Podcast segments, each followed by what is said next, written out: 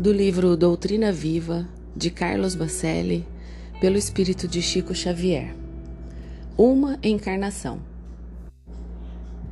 Uma encarnação passa tão depressa, é tão pouco tempo para o que precisamos realizar. Eu não sei como existem pessoas que não dão a mínima importância para os ponteiros do relógio. Até hoje, não me sai da cabeça um trecho da preleção do ministro Flacos no livro Libertação escrito por André Luiz, mediante as minhas faculdades.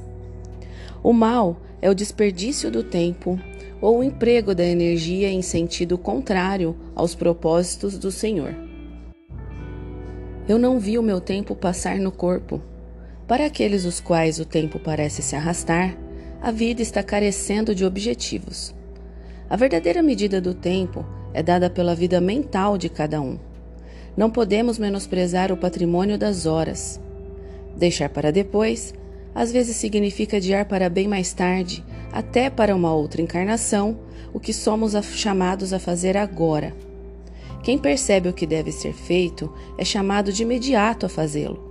O momento propício é o que se prepara com antecedência. O amanhã é consequência do hoje.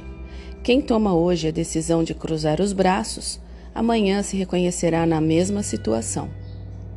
O tempo inútil e a hora vazia são os maiores entraves à evolução do espírito.